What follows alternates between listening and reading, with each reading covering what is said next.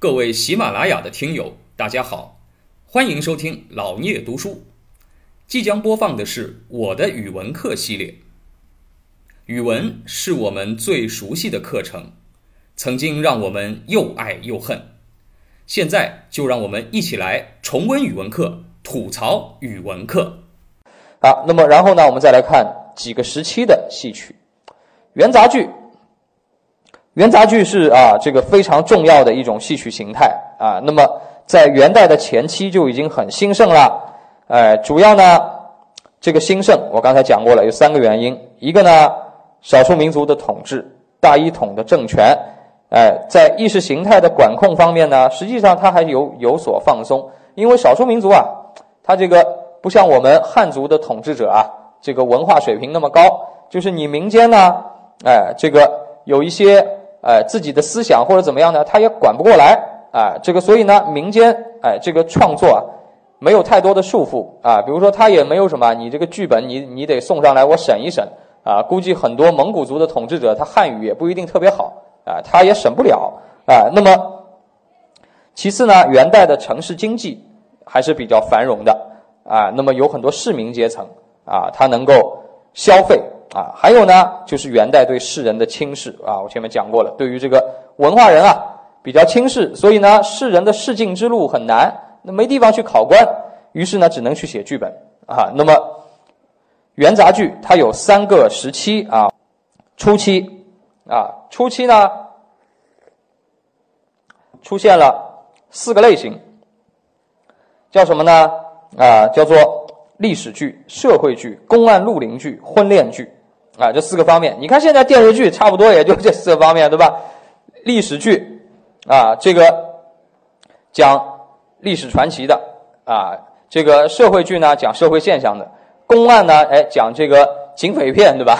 啊，这个婚恋剧呢啊，这个我们现在有很多哎，那么这里面啊，你看有很多的我们的这个历史剧的典型作品啊，单刀赴会啊，赵氏孤儿，哎，这些其实到现在都是我们。啊，这个各类舞台上常演的东西，啊，那么，呃，梧桐雨、汉宫秋，啊，这个是元代历史剧的巅峰，哎，那么社会剧呢，啊，你比如说最有名的《窦娥冤》，啊，讲的是当时的社会现实，啊，《窦娥冤》，那么还有呢，啊，这个这些社会剧主要是讲的什么？就是对，哎，这个官场黑暗的愤懑啊，对于伦理秩序的期盼，哎，你也看到这个呢是确实，哎，元代统治者呢对意识形态管控比较松。啊，这个他也不问民间的事儿。蒙古统治者呢，他跟哎这个其他民族有隔阂，所以他不是很了解。哎，你你你搁在别的朝代啊，你要写一冤案，你还得怎么？还得掂量掂量，你也不能把朝廷写的太坏，不然把你这戏班子都给查封了，是吧？哎，那么还有公案录林啊，还有这个啊，还有什么呢？啊，还有这个婚恋题材啊，这是早期的。那么这个时期的剧作家有哪些人呢？哎。当然，其中最有名的，毫无疑问，中国可以说戏剧界最伟大的剧作家关汉卿啊，还有以及啊白朴、马致远这样一些人。那么关汉卿啊，他是元杂剧的奠基人呐，哎，这个他有一生啊，有杂剧六十六种，现存较可靠的有十六种啊。当然这是很遗憾的啊，很多都遗失了。他的最典型的作品就是社会剧的。《窦娥冤》啊，《窦娥冤》是悲剧的杰作啊。那么到了中期呢，这个社会剧、历史剧开始减少，出现了呢文人剧、爱情剧和隐逸化啊、隐逸道化剧啊这样一些新的剧种。哎，那么文人剧啊，主要是写的文人的仕途坎坷。哎，这个因为呢，文人来写剧本参与的更多了。那文人在元代我说了混得不好，那当然会写很多。哎，文人的仕途上的不顺利，啊，爱情剧呢，啊，从这个市井化的文人风流转向一些伦理要求，啊，这个最典型的有名的作品就是王实甫的《西厢记》，这我们后面会简单来看看啊，《西厢记》。那么，哎，还有这个一些啊隐逸道化剧啊，这个写的都是什么跟道教有关的啊，全真教的这样一些东西，啊，那么。再接下来呢，啊，我们看一下这里啊，还有说到一位叫郑光祖，我们要知道他是什么呢？他和马致远、白朴、关汉卿合称叫元曲四大家。啊，那么晚期元杂剧呢，就开始总结创作经验，来提升一些艺术规律了。哎，那么，然后啊，我们可以看到元代统一中国以后啊，这个北边的北杂剧，刚才讲的都是北杂剧啊，是主流。但是流传在民间的一些南方的南戏呢，也没有消失。这个南戏呢，虽然当时啊比这个北杂剧要弱一些，但是呢。后来南戏到了明代以后，它吸取了元杂剧的很多特点，哎，在明代以后呢发展壮大了。所以我们来看看明清的这个传奇，哎，明清传奇啊，这个是在元代杂剧衰落的基础上，将南戏经过明初的百年的这种酝酿来发展壮大的一种新的剧种啊，这个。南戏有四大声腔啊，南方嘛，海盐、余姚、益阳、昆山四个声腔啊。那当然，其他的声腔呢，我们可能不太知道。但是有一个昆山腔，大家一定要知道，为什么呢？就是从这个昆山腔当中诞生了我们可以说中国的，呃，中国的实际上以前是国国剧啊，现在当然国剧变成了京剧了啊。实际上，原来应该是昆曲的地位更高。实际上，现在在文化人的圈子里，还是昆曲的地位更高啊！啊，这个在这个昆曲当中啊，就是以这个昆山腔来脱胎换骨出来的。那么，啊，我们可以看到一百三十七页上面写到啊，这个在这个明代啊，这个嘉靖、隆庆年间啊，这个创作达到兴盛，文人更多的进入了南戏的创作队伍。经过了元代以后呢，文人对这个戏剧啊，他也改变了认识。原来呢，文人觉得写剧本啊，这种唱戏的什么，这个是地位很低的，他也不愿参与。经过了元代以后呢，哎，文人觉得其实戏曲挺有意思的啊，这个他也会进入他的这个创作团队当中来，以至于呢，这个剧本当中的民间性开始减少，文人的趣味开始增加。那么啊，嘉隆时的这个昆山人魏良辅。他吸收了南北曲腔的各种长处，改革了昆山腔，改变了南曲随心令的那种民间的风格，啊，创造了一些新的形式啊。那么这就是后来的昆曲的这个典型啊。那么这个传奇啊，为什么叫传奇？实际上，传奇我们后面讲小说时候会讲，就是唐宋之间呢，传奇是表示那种奇人奇事啊，也就是我们现在叫做这个。呃，从文学角度来说，叫做 fiction，对吧？就是，哎，虚构文学啊，或者啊，这个再构造的文学，而不是写实的文学，讲的是一些奇人奇事。那么原来是一种小说的雏形。那么到了啊，后来呢，哎，把这个从宋到清啊，把小说、诸宫调、杂剧、南戏都叫做传奇。明清以后的传奇呢，一般就不指小说了，指的是一种特殊的戏剧的题材。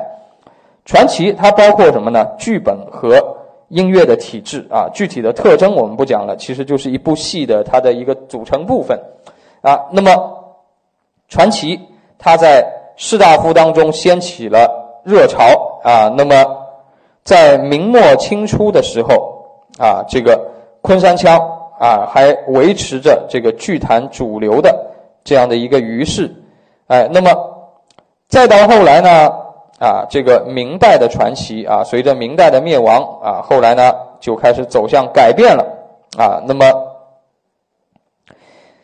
这个传奇啊，到了清代啊，到了清代呢，这个传奇开始什么呢？受到啊国家的一些文字狱之类的控制啊，开始步入衰微，慢慢的被这个地方戏曲所取代了啊。那么。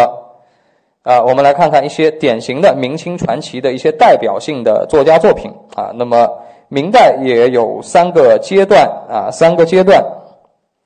一个呢是形成期啊，形成期，形成期呢这个阶段啊有一些典型的作品啊，以魏良辅对这个昆山腔的改革、沈景编纂的南九宫十三调曲谱啊为传奇的这样一个基本的范式。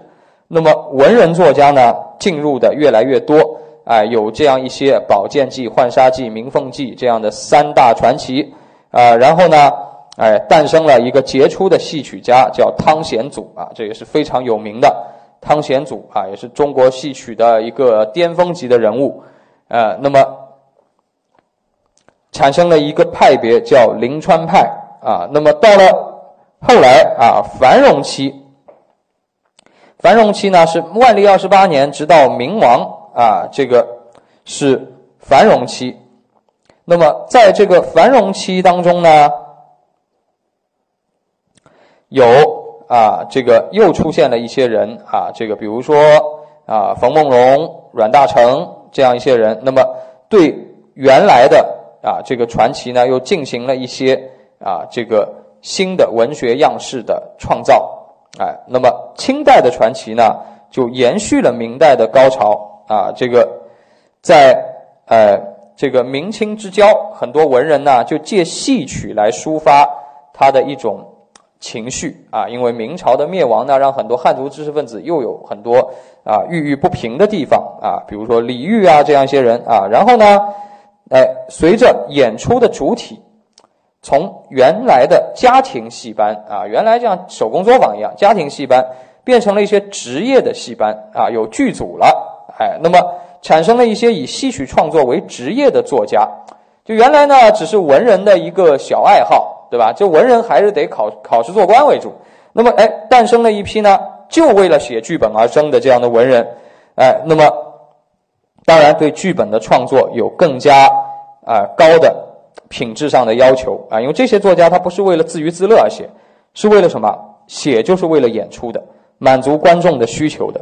哎，那么这些职业作家和职业的啊戏班的出现呢，啊，为这个戏曲的繁荣提供了新的贡献啊。这个李渔啊，那么也是当时一个很有名的作家啊。那么清代传奇的高潮啊，就从啊这个清朝的建立一直到康熙末年。哎，那么有苏州派啊、文人作家群啊这样的一些啊这样的一些著名的，还有南洪、北孔啊、洪升和孔尚任这样一些著名的啊这个戏文的作家啊。那么到了康熙以后啊，康熙五十八年开始，再往后呢，哎，这个传奇杂剧这个戏曲的创作呢，开始走向衰落了啊。